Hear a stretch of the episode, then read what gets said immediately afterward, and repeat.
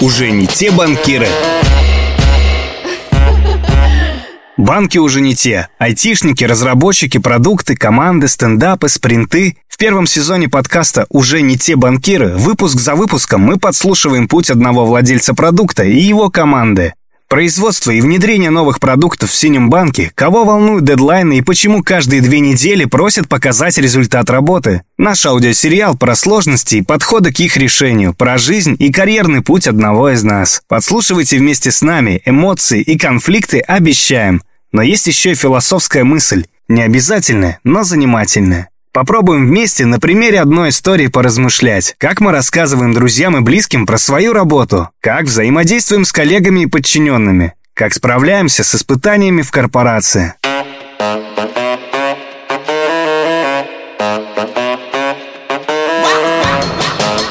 Уже не те банкиры,